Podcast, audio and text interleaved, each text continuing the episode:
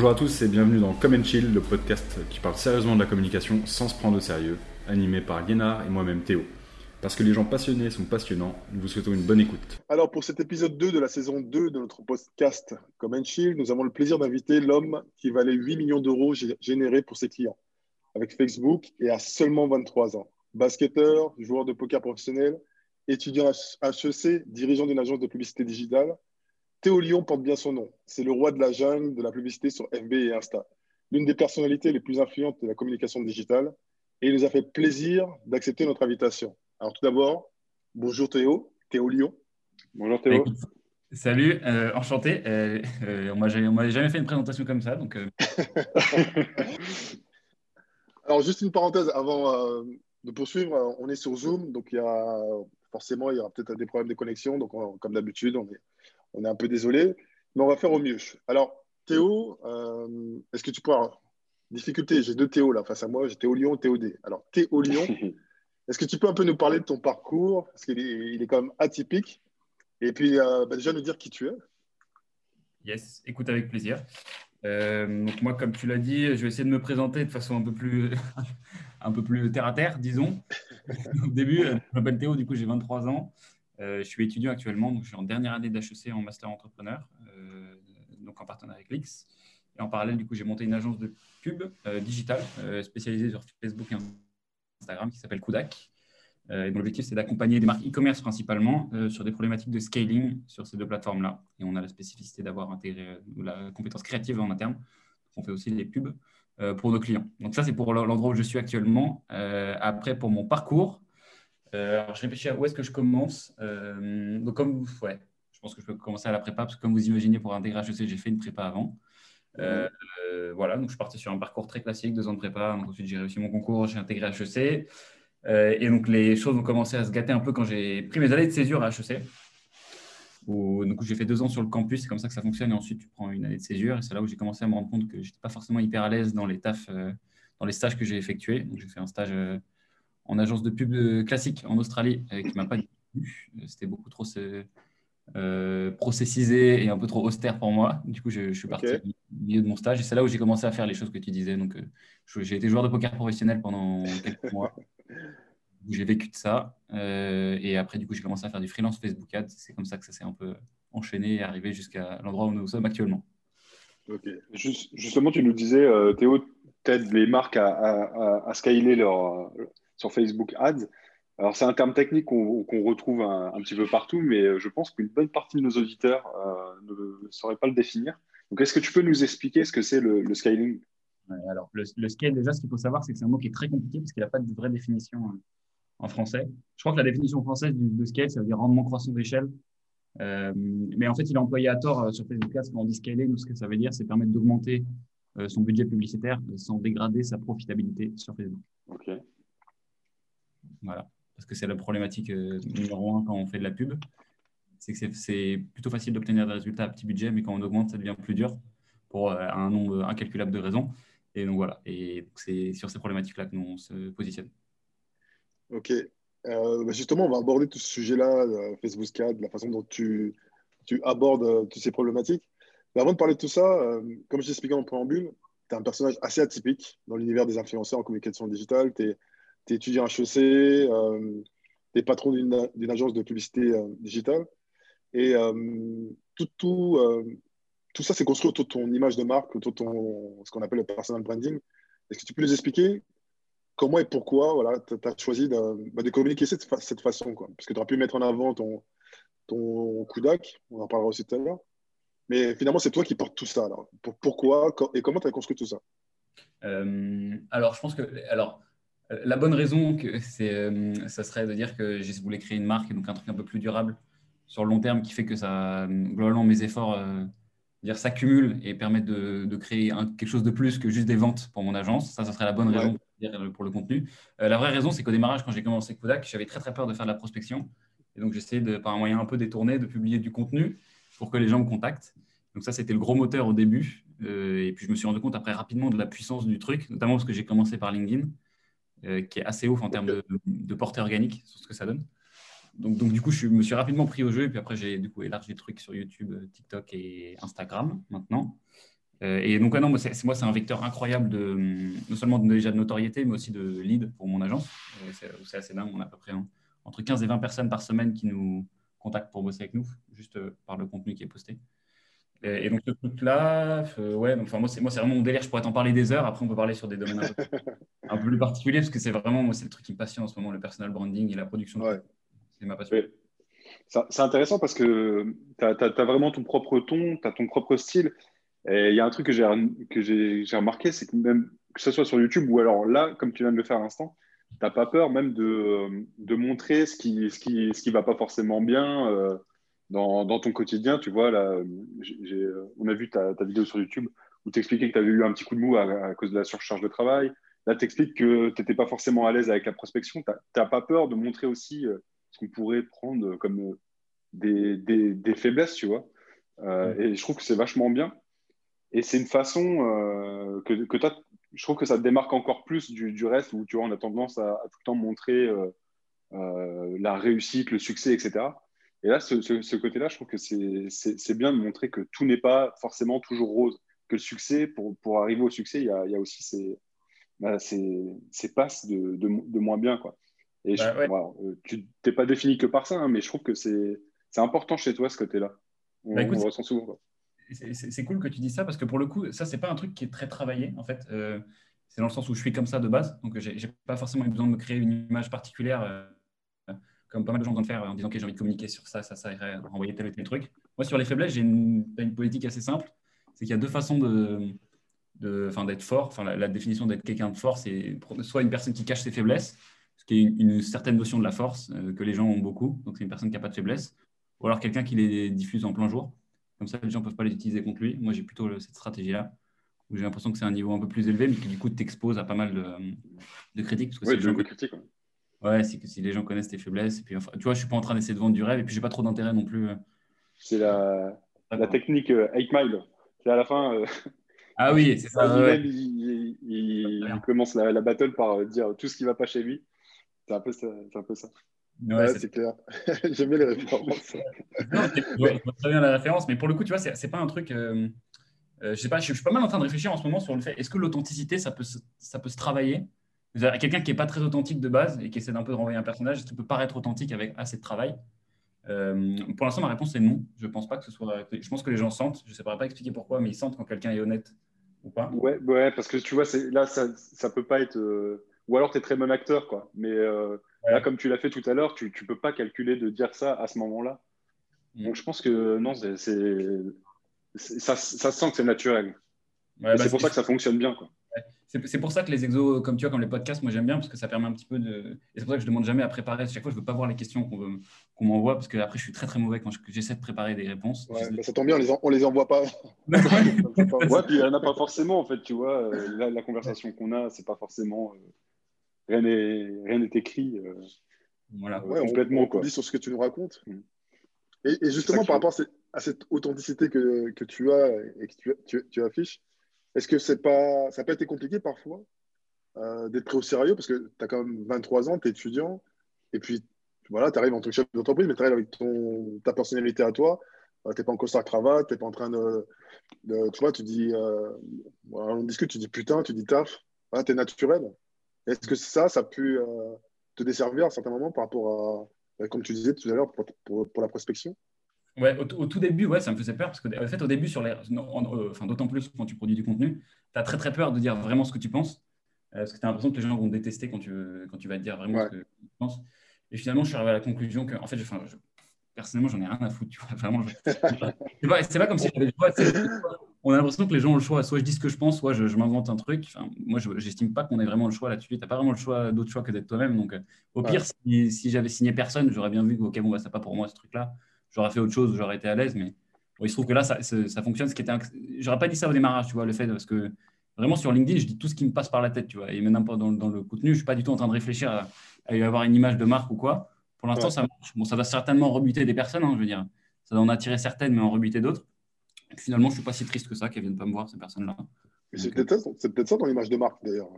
tu dis que tu n'as pas d'image de marque, mais c'est peut-être ça ton image de marque. C'est authenticité, pardon, c'est que tu t'inventes pas un personnage, tu as 23 ans, bah, ouais, bah, tu apprends, et en même temps, euh, tu donnes, tu transmets. Bon, bah, en tout cas, perso, nous deux, euh, Théo et moi, on, kiffe bien, quoi.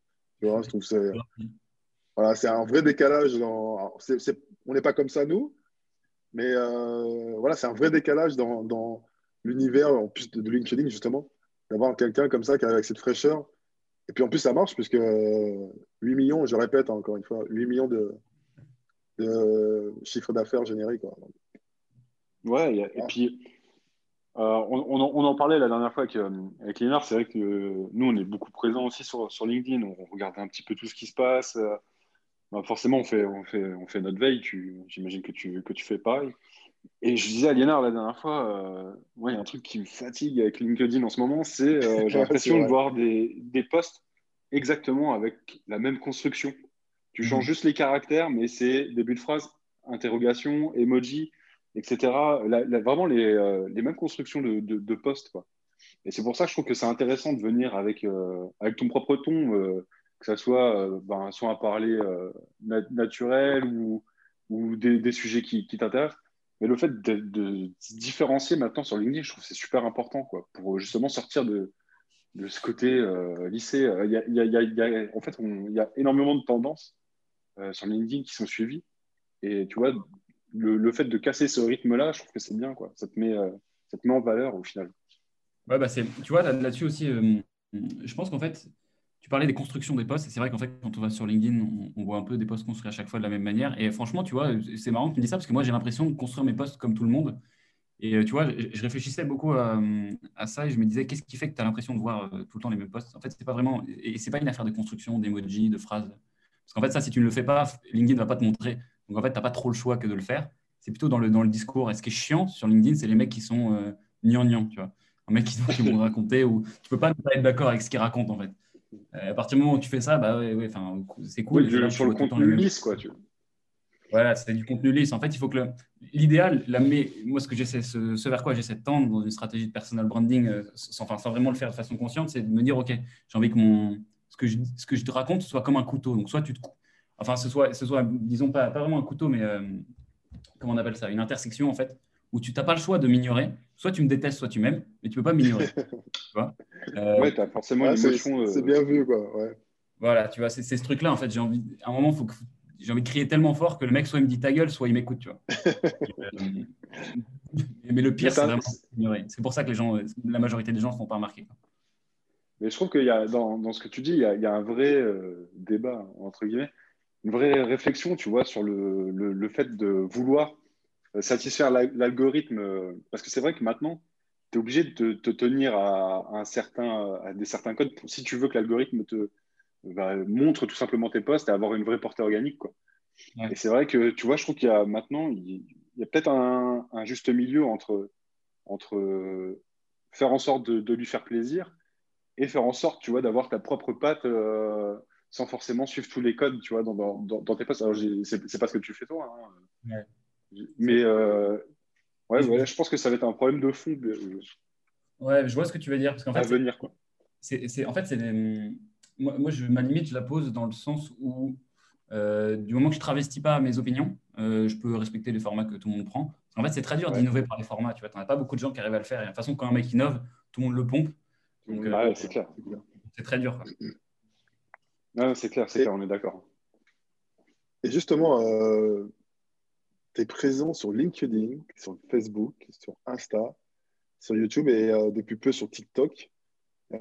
comment tu fais pour t'organiser, sachant qu'en plus tu es étudiant à côté Comment tu fais pour t'organiser? Voilà. quel, objectif t'attribues à chaque média? Est-ce que tu te racontes? On le sait nous, mais euh, pour nos éditeurs, est-ce que euh, comment tu te racontes sur TikTok, sur YouTube ou, euh, LinkedIn? Et puis voilà, voilà. Où, tu, où, tu, trouves toute cette énergie, cette inspiration pour être présent aussi de manière aussi pertinente et aussi, aussi ben, régulière sur ces, tous ces réseaux sociaux bah, écoute, déjà, petite précision, je pense que je, ne suis pas une référence en termes de temps de travail. Je travaille trop, ce qui n'est pas forcément hyper simple. ouais. je, je, je, recommande, je le recommande vraiment pas, honnêtement. Parce que justement, tu as fait un post là-dessus, euh, t'expliquer un peu euh, ton, ton, coup de mou, euh, ta fatigue, tout ça. Qui est, purement dû à ça. Et on pourrait, on pourrait revenir en reparler, mais ce truc-là, en fait, ça va très bien jusqu'à ce que d'un coup, du jour au lendemain, ça se pète la gueule, et c'est là où ça Ouais. va mal. On va attendre que ça aille mal. Bon, bref, on, on reviendra sur ce sujet-là. Et donc, tout ce que je vais dire, c'est que la, la raison principale pour laquelle j'arrive à faire tout ça, c'est parce que je travaille beaucoup euh, et, et que, je, et que du coup, j'ai plus de temps pour le faire. Mais après, pour revenir sur euh, tout ça, moi, je suis pas, tu vois, encore, je te disais, j'ai pas l'impression d'avoir trop théorisé ce que je faisais. J'ai juste un peu, à chaque fois, j'ai le même domaine de discours. Je savais, je voyais les, les- mes, mes domaines de discours, les trucs dont j'aime bien parler. J'aime bien parler de, de Facebook Ads, de psychologie marketing, de, euh, d'entrepreneuriat, d'HEC. Et après, j'ai essayé d'avoir ces quatre domaines de discours et j'ai fait mes tests sur toutes les plateformes, voir ce qui fonctionnait le mieux. Euh, sur LinkedIn, il se trouve que c'est les posts un peu généraux euh, qui marchent bien, où tu racontes des petites histoires qui sont arrivées, tu, fais des- célèbres un petit peu, tu donnes des petits conseils et je partage quand même pas mal Facebook Ads sur, sur LinkedIn. Sur YouTube, je partage, vraiment beaucoup, beaucoup de Facebook Ads et un petit peu d'anecdotes perso avec mon format Retour à million là. Euh, et sur TikTok, c'est un peu des anecdotes euh, de psychologie marketing, c'est ça qui fonctionne bien. Et Insta, c'est plus, du- c'est plus du lifestyle, tu vois. Et, mais en gros, c'est pas un truc que j'ai théorisé avant de le faire. C'est un truc que j'ai posté au fur et à mesure. J'ai vu ce qui marchait, ce que j'aimais bien faire. J'ai un peu croisé les deux. Et en fait, moi, du coup, je m'organise. euh, Je donne. J'ai en fait, j'ai un gros truc où je mets toutes mes idées de contenu. Euh, mais la majorité des idées de contenu, enfin 80% du contenu que je produis par semaine, c'est un truc que j'ai pas prévu. Tu vois, je me lève le matin, je fais ah putain, j'aimerais bien parler de ça. J'ai pas trop de problèmes de de- d'inspiration en fait. Plus tu partages, plus ça vient. Donc. euh. Et au, au niveau de ton, du, du temps que ça te prend, tu arrives quand même à, à maintenir, bah, je ne sais pas ce que par quoi par quoi tu as, commencé, quelle était ton activité principale au départ, si c'était, euh, je ne sais pas, plus de configurer tes, tes Facebook Ads ou, ou autre, mais tu arrives à, à maintenir cette, euh, cette, entre guillemets, cette charge de travail habituelle et en plus faire tes posts, ou est-ce que maintenant tu délègues un maximum ce que tu faisais euh, à l'époque? Pour justement avoir plus de temps à déléguer à tes posts ou ça- Ouais, au niveau d'équipe, t'es comment? En fait, progressivement, globalement, ce que j'ai fait pendant Kudak euh, a, a toujours suivi la même logique, c'est où est-ce que j'apportais le plus de valeur ajoutée par rapport aux compétences disponibles dans mon équipe. Au démarrage, euh, euh, sur Facebook Ads, j'avais un- une longueur d'avance sur tout le monde, donc je, c'est moi qui faisais beaucoup des campagnes. Au fur et à mesure, après, j'ai réussi à former mes équipes. Pour vous dire, maintenant, on est, on est 10 chez Kudak, donc, euh, Ah donc, il, ouais. y a des, il y a des gens pour m'aider. Euh, et donc maintenant, j'ai des gens qui sont très très forts sur Facebook Ads, si ce n'est plus fort que moi euh, dans la gestion. Donc maintenant, je m'occupe moins de ça. Euh, et je m'occupe plus de comme je m'occupais de la partie sales, qui est là où j'avais peut-être plus de valeur ajoutée et personne n'était capable de le faire dans mon équipe. Maintenant, j'ai pris du coup depuis un mois, j'ai une personne qui m'aide là-dessus et sur la relation client. Donc maintenant, je peux m'adonner au truc sur lequel j'apporte le plus de valeur ajoutée selon moi, qui est la production de contenu et la gestion de boîte, ou à savoir la vision et le management. Enfin, faire, en sorte qu'on aille dans la bonne direction et, et voir les perspectives de, de croissance. Tu sais, comme, comme, euh, comme c'est un monde qui va, qui va très vite, tu n'as pas l'impression euh, des fois de, de te retrouver un peu à la rue euh, quand tu vois maintenant, tu sais, je ne sais pas, quand tu vas voir tes équipes qui disent tiens, sur, sur telle campagne, on a fait ça de telle façon, de telle façon. Je ne dis pas merde, maintenant ils ont, ils ont pris un niveau de plus que moi. Ouais. Tu arrives à te maintenir à jour quand même? Ouais, ouais, c'était ma peur au démarrage. hein. Je me suis dit, si, si j'arrête de manipuler, de toute façon, enfin, en vrai, je manipule toujours hein. Euh, la plateforme Facebook Ads, parce que c'est moi, tu vois, je fais mes Ouais. formats c'est moi qui forme toute l'équipe sur les- tout- toutes les nouvelles choses.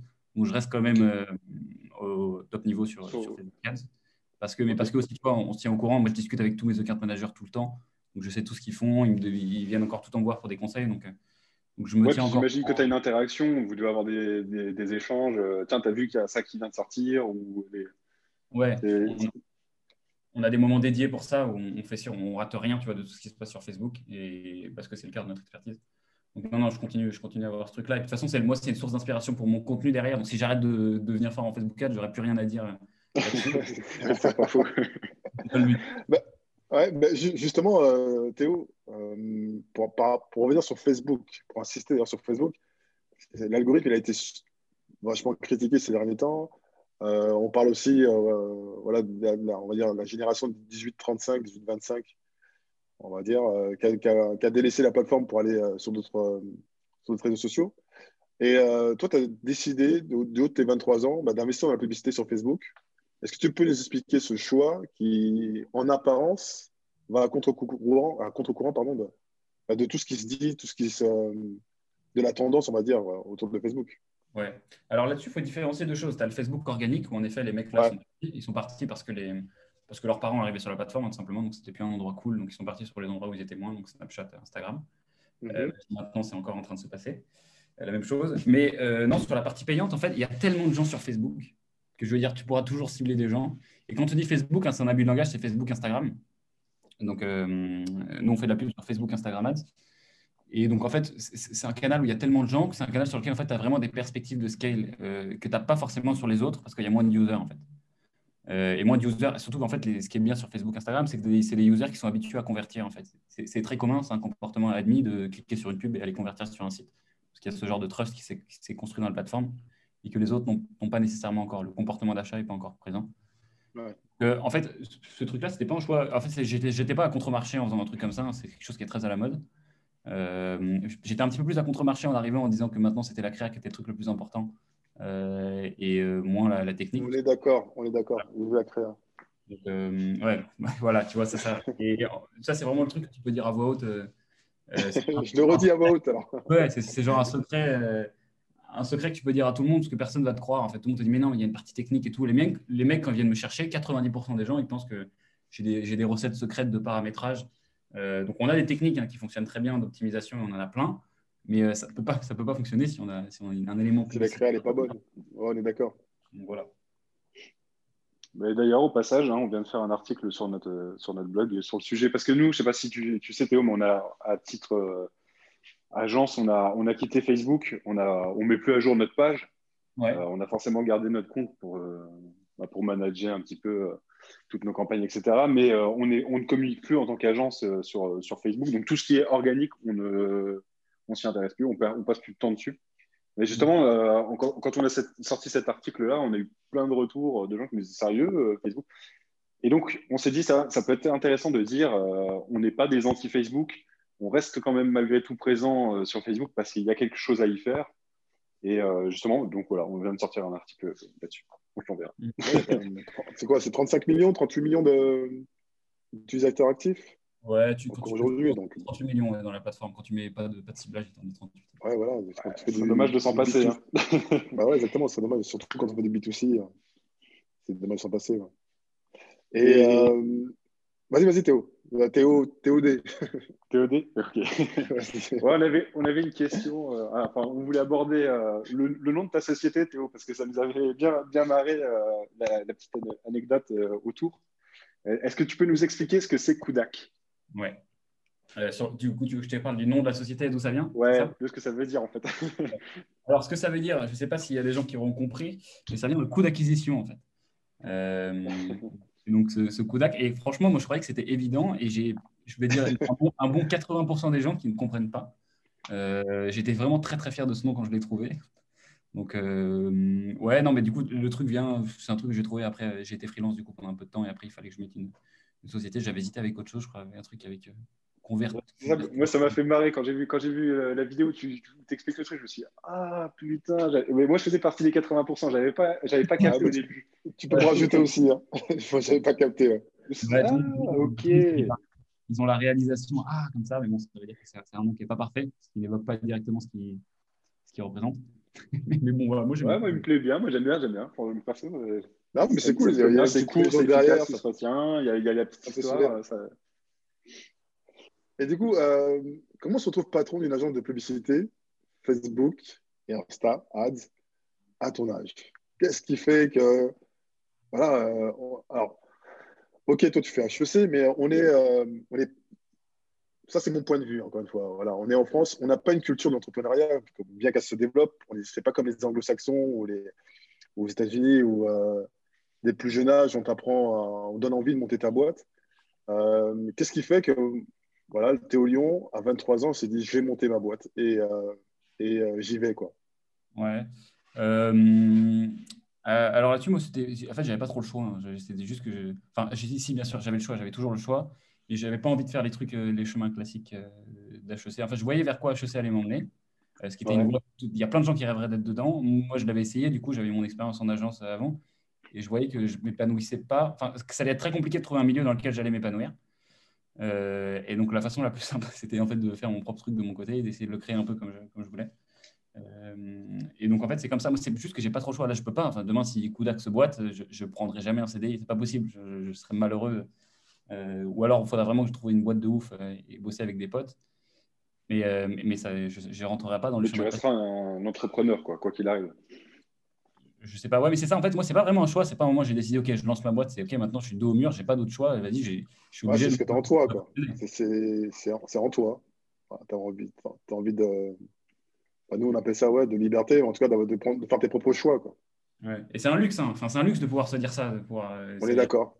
J'ai pas, eu de galère, j'avais pas, moi j'ai de la chance, j'ai pas eu de prêt pour mes études. Enfin voilà, j'ai pu me lancer, je réalise, tu vois, que, que j'étais dans des conditions qui étaient, qui étaient graves bien pour lancer son truc, mais je m'imaginais autre part, nulle part d'autre. Ok, ah ouais, d'accord. Dans ce sens-là, ouais, moi je voyais plutôt le luxe, c'est de dire, c'est un luxe de pouvoir se dire, je fais mes choix. Voilà, forcément, alors après, oui, tu as peut-être plus d'avantages que d'autres, mais c'est juste se dire, ouais, je, bah, je, me réveille chaque matin et euh, je, fais mes propres choix. Et euh, les erreurs en font partie. C'est dans ce sens-là que je, te rejoignais pour l'idée de luxe.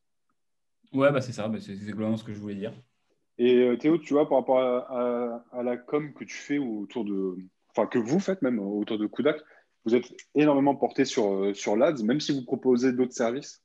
Euh, on, se demandait, vous trouvez que c'est une, une, bonne. Est-ce que c'est une bonne porte d'entrée de l'ADS? Est-ce que ça vous permet de, de ouais, d'entrer dans des, dans des boîtes pour après proposer d'autres services? Est-ce euh, que vous avez essayé de rentrer par d'autres services? Je ne sais pas. On ne fait que de l'ADS, hein, on ne fait que du Facebook et Instagram Ads. Oui, parce qu'en fait, vous rentrez beaucoup sur la notion de technique, mais en fait, votre vraie valeur ajoutée, c'est la, la création. Euh, ouais, parce qu'en fait, c'est les deux. En fait, nous, c'est un cocktail les deux. C'est-à-dire, c'est une expertise dans les techniques euh, qu'on utilise pour le scaling, et mais qui sont appuyées sur des créas qui convertissent. Euh, et c'est par ça qu'on rentre. Mais en fait, non, non on, on rentre pas. Euh, on n'a pas d'autres trucs à proposer que de la gestion de campagne pour l'instant. Euh, peut-être plus tard. Mais ah, ouais, non. Il me semblait que j'avais vu, j'avais vu passer un de tes pages justement où. Alors, je, c'est peut-être moi qui me plante. Hein. Il me semblait que vous proposiez d'autres choses aussi à côté. je trouve qu'il y a des choses à venir. dans l'une des vidéos, vous parlez de mettre en place des, d'automatisation des créas, par exemple. Ouais. Des à venir comme ça, comme, les, comme le site Canva euh, pour pas citer. Ouais, euh, ouais, pardon, vas-y, termine. Non, non, non, vas-y, c'est ça. C'est là-dessus qu'on voulait un peu t'emmener. Je crois que voilà, vous êtes en perpétuelle évolution, en mutation, à chercher des, à apporter des, solutions autres. Et euh, voilà, c'est là-dessus qu'on voulait échanger avec toi, sur ces points-là. Ok, ouais. Euh, bah, écoute, ce qui arrive sur Kodak, euh, alors ça, tu parles sûrement de Andy, en fait, qui est un projet qu'on avait à côté, et on voulait automatiser la production de publicité. Ouais. Que, on ne va pas faire. un ah, vous allez trop vite, les gars. Je, ouais, vais voir vos vidéos. on va faire aussi. D'accord. Pour plein de raisons, c'est un, un, projet technique qui n'était pas forcément une, qui était intéressant et qui aurait de la valeur ajoutée, mais qui n'était pas forcément le, truc idéal pour nous en tant que fondateur. Donc, je dis nous parce qu'il y a mon, mon cofondateur aussi. Qui Donc, on va monter, on monte un autre projet autour du marketing d'influence qui va arriver euh, prochainement. Mais euh, la suite sur Codax, euh, ça va être simple. Je pense qu'on va rajouter, déjà, on va ouvrir bah, bientôt, pas tout de suite, mais la production de créa aux, extérieurs. Parce que pour l'instant, on fait de la production de créa que pour nos clients. C'est peut-être un truc qu'on va faire dans les mois qui arrivent. Et on aimerait bien aussi rajouter des leviers euh, à notre expertise. je pense que TikTok sera le prochain, probablement, en ads. Euh, et, on verra progressivement. Mais tu vois, c'est ça, ça que j'aime bien dans, votre façon de faire. Et pourtant, honnêtement, euh, en toute transparence, je ne ferai pas comme ça parce que ça ne me correspond pas. Mais tu vois, tu fais une vidéo où tu parles de, ce projet que vous auriez pu monter et que finalement vous ne montez pas. Et sans craindre qu'on vous perçoive comme des, des gens qui racontent des, qui, qui, raconte des choses et puis au final, derrière, il, il se passe, il se passe rien. Vous êtes déjà parti sur autre chose. Oui, que ça soit vu même comme un échec, hein, parce que tu as des gens qui vont dire, ah bah, tu vois, en fait, c'est un projet qui tombe à l'eau, mais c'est. Enfin, vas-y, vas-y, Léonard, tu vas terminer. Non, non, non, mais c'est ça, non, c'est exactement ce que tu disais, Théo. Et euh, moi, je trouve, ouais, je trouve, honnêtement, hein, je ne le ferai pas. Mais, euh, tu vois, on a regardé pas mal de choses que vous faites, etc. Et, et, et, moi, je vois même pas ça comme un échec. Je me dis, je, vois ça comme des mecs qui, qui, ont des idées, qui essaient de mettre des choses en place. Et si ça marche pas, ben, c'est pas grave, hop, on passe à autre chose. Il n'y a, pas de notion euh, d'échec. Je sais pas si c'est comme ça que tu le perçois. Ouais. En fait, ouais, j'ai beaucoup cette maxime de vie. Allô, allô? Ouais, on t'écoute, on t'écoute. Je disais, ouais, moi j'ai cette maxime de vie qui est que l'échec, euh, c'est un événement, pas une personne. Donc en fait, si tu, si tu rates, ça ne veut pas dire que es, toi, tu es, un, toi, es, un raté, ça veut dire que tu as raté un truc. Euh, mais aussi, pour revenir juste sur cette partie-là, moi je ne suis pas sur YouTube pour flex les trucs que je fais. Je suis là juste pour partager parce que ça me permet de me rapporter des clients aussi, tu vois, et c'est un truc que je kiffe faire. Donc en fait, je ne suis pas du tout dans cette logique de. Moi, je, prends vraiment ma semaine, je me dis qu'est-ce qui m'est arrivé, je lis tous les trucs, je parle des trucs, j'en ai rien. Enfin, je vous dis que ça arrive ou que ça ne se passe pas derrière. Moi, j'explique ce que j'ai envie de faire au moment XY et ils savent santé, ouais. arriver ensuite. Euh, et, voilà, c'est comme ça qu'on avance. Je ne suis pas du tout dans une réflexion. Je pense que j'ai beaucoup moins de stratégie euh, qu'on pense euh, dans la façon dont je produis du contenu. Euh, voilà, c'est pas trop réfléchi. Je pense que ça se ressent. Hein, c'est pas vraiment. J'écris pas beaucoup de ce que je raconte. Non, mais je trouve que c'est super intéressant parce que c'est, au final, c'est le vrai quotidien d'un entrepreneur, tu vois. C'est, je vais monter un projet, puis après, bah, quand tu commences à monter le projet, tu as, les réalités qui arrivent, soit, soit financières, soit d'ordre technique, soit de l'organisation, et qui font que ton projet, il se fait, peut-être pas mais euh, bah, ça ne sera pas ce projet-là, ça sera, ça sera le prochain. Et je trouve que c'est super intéressant, encore une fois, de voir ce côté, euh, bah, ça n'aboutit pas forcément. Quoi. Un, mec qui a réussi une fois, il a peut-être échoué 20 fois avant. C'est, le truc classique qu'on, peut lire très très souvent, mais c'est vrai qu'il faut apprendre à tomber pour, euh, pour, pour, réussir. Quoi. Et c'est super intéressant de voir. Et puis, enfin, je dis ça, c'est, même pas tomber, hein, ne pas faire un projet. Nous, c'est pareil hein, avec Liénard, ça, fait, ça fait 10 ans qu'on qu'on euh, euh, entreprend. Euh, je peux te dire que des projets, on en a, on en a fait un paquet qui, ont pas, qui, sont, qui, sont pas nés. Et, et c'est pas grave parce que sur le moment, ça nous a fait tellement kiffer de les penser, de les imaginer, de les packager, d'imaginer comment, comment on va les faire vivre. Et je trouve que c'est super bien de, ce que tu fais de le montrer et de pas le cacher, justement.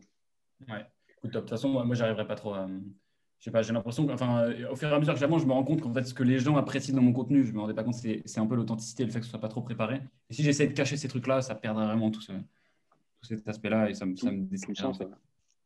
Et, et c'est quoi le secret de, la réussite hein? Je rappelle, euh, Théo Lyon, c'est 8 euh, millions d'euros générés pour ses clients grâce aux publicités sur Facebook et Instagram. C'est quoi le secret de ta réussite? Est-ce que tu considères d'ailleurs que que tu as réussi ou que tu réussis dire, C'est ce que j'allais dire directement sur ta question, c'est que j'ai rien réussi encore. Je n'ai pas fait le, le, de ce que je veux faire. Euh, c'est cool, ça se passe bien. Je me rends compte qu'il y a des gens qui aimeraient bien avoir fait déjà ça. Euh, mais je sais pas, quand tu, quand tu vois plus loin, tu te rends compte que c'est pas grand chose. Tu vois, genre, moi, je me compare toujours aux, agences beaucoup plus grosses. En fait, on n'a pas un chiffre d'affaires qui est incroyable. Puis on fait quoi? On fait 50 000 euros de chiffre d'affaires mensuel, c'est bien. Euh, mais on... Ah, vous êtes 10 encore récemment. Ouais, depuis, récemment. Euh, et non, non, mais euh, ça se passe bien, mais je veux dire là-dessus, donc j'ai aucune idée du secret de la réussite euh, parce que j'ai pas encore. De toute façon, la réussite, quand bien même ça existerait, tu vois, c'est très subjectif selon plein de personnes.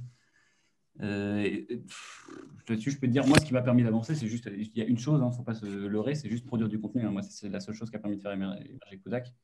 on n'a pas émergé au démarrage parce qu'on était les meilleurs, on a émergé parce que j'étais celui qui criait le plus fort. Quoi. Donc, euh, et après, du coup, on a dû assumer ce qu'on racontait derrière, donc on est devenu, on est devenu les meilleurs.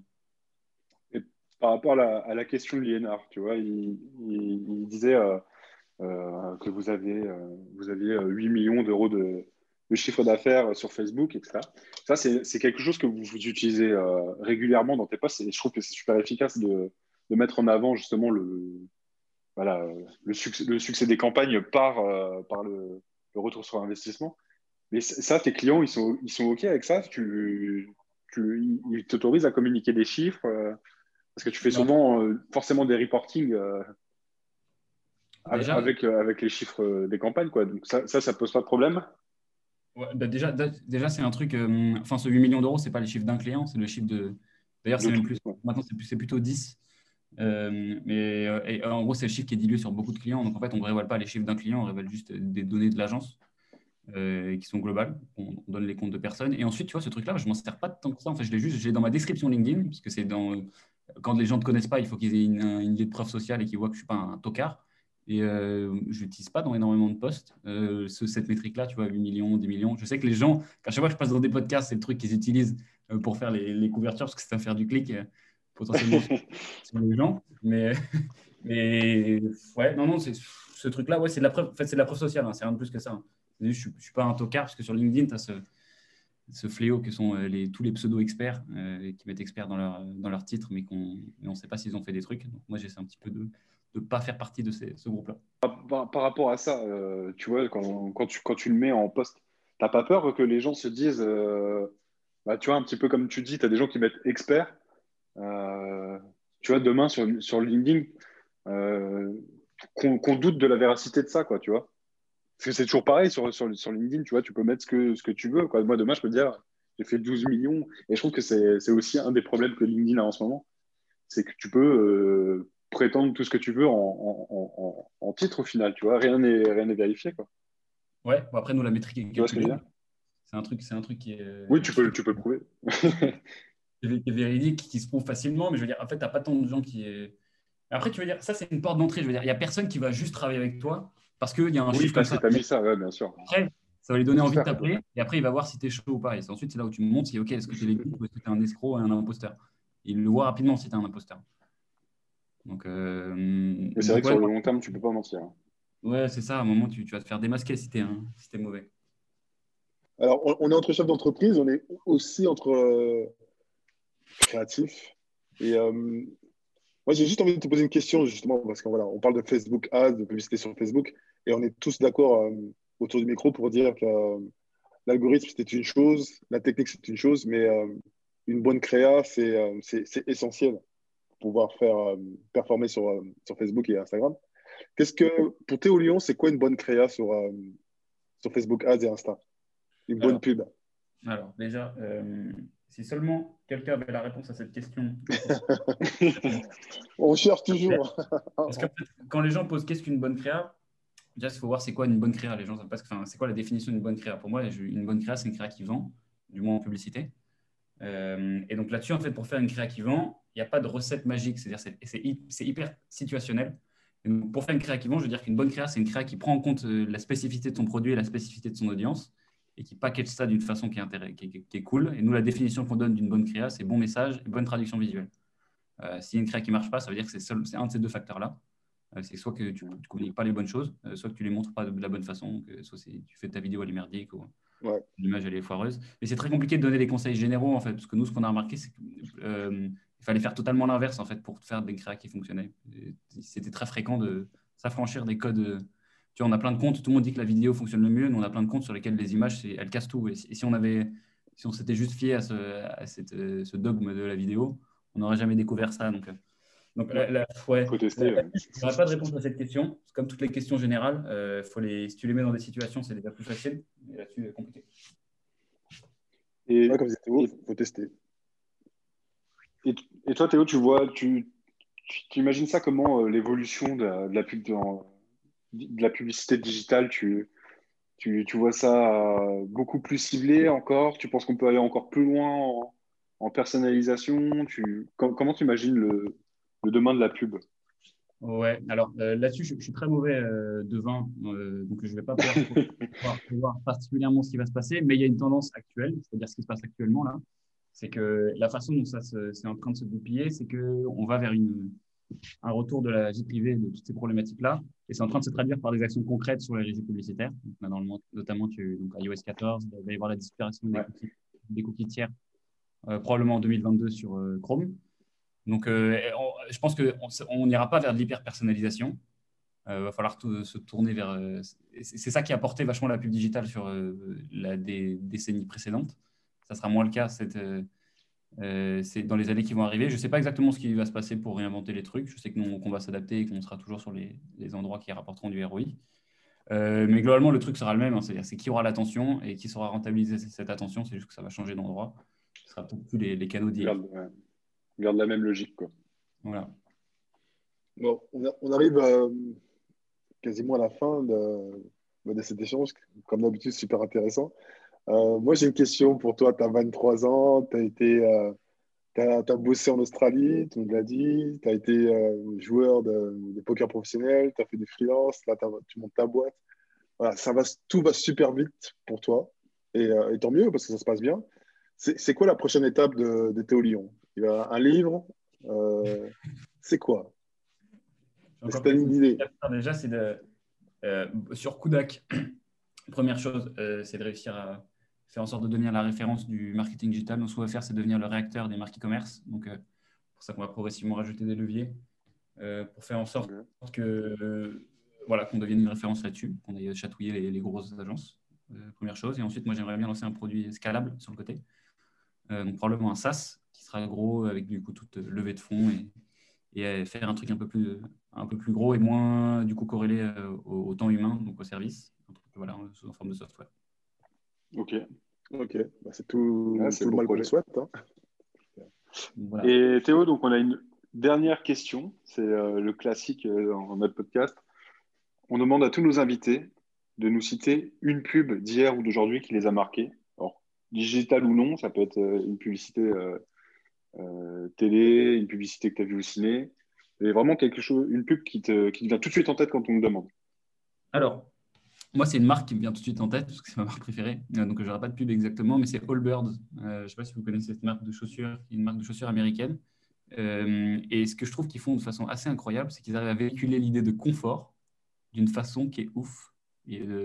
Ils ont, vous pouvez aller voir leur bibliothèque publicitaire. Euh, pour ceux qui ne connaissent pas l'outil, c'est quelque chose qui permet de voir toutes les pubs des, annonceurs Facebook. Euh, et donc, moi, c'est plutôt une marque. Et je sais qu'en fait, ils font des pubs qui sont très courtes, mais qui ont une atmosphère assez dingue et qu'ils arrivent à, à, véhiculer par Facebook en très peu de temps. Donc, je, suis assez impressionné par ça. les mecs qui pensent les pubs là-bas sont respect. on va voir ça. Ça s'écrit comment? Tu as dit Allbirds, c'est ça? Allbirds. A-L-L-B-I-R-D-S. Ok. Ah bon, on va aller checker, on va aller checker ça. en tout cas, Théo, merci beaucoup pour l'échange. Euh, alors, je sais pas toi, Guinard, mais moi, je me suis verrouillé à fond parce que sinon, euh, ça aurait pu durer pendant trois heures. C'était super intéressant. Ouais, moi aussi. Euh, on aurait pu partir encore très, très, très longtemps. Euh. On aurait pu faire une série. on fera l'épisode 2 ou 3. En, tout cas, merci Théo hein, pour, pour, pour l'échange. C'était super cool. Ouais, super intéressant. on le répète, hein, voilà, les gens passionnés sont, passionnants et Théo ça en est encore une fois euh, la preuve. Euh, voilà. Je dis un gamin parce qu'on on a 20 ans d'écart, mais voilà, 23 ans. Euh, moi, je sais même pas, à 23 ans, je rêvais d'être basketteur professionnel, tu vois, j'étais loin de tout ça. Et je me dis, on s'en fout que tu aies fait HEC, il n'y a pas. Tu vois, tu disais tout à l'heure, tu as peut-être plus, plus d'avantages, certes.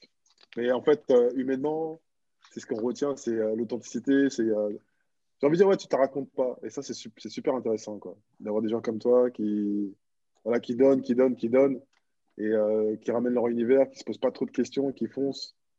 Et ouais, c'est bien, quoi. Moi, je trouve ça, ouais, c'est bien, quoi. Moi, j'ai arrêté parce que. Merci beaucoup, attends. on va pas qu'on est potes depuis 10 ans. voilà. je te laisse conclure, Théo, alors. Ouais, bah écoutez, merci, merci beaucoup. J'ai bien kiffé aussi parler avec vous. Euh, donc c'était top et euh, je reviens quand vous voulez pour la partie 2, pour parler d'autres choses. Avec grand plaisir Théo, et puis merci à tous d'avoir écouté l'épisode, et puis bah, à dans deux semaines. Ciao. Ciao. Merci d'avoir écouté cet épisode, nous espérons qu'il vous aura plu autant qu'à nous. Retrouvez tous les épisodes de Common Chill sur notre site agence-lt.fr. À bientôt.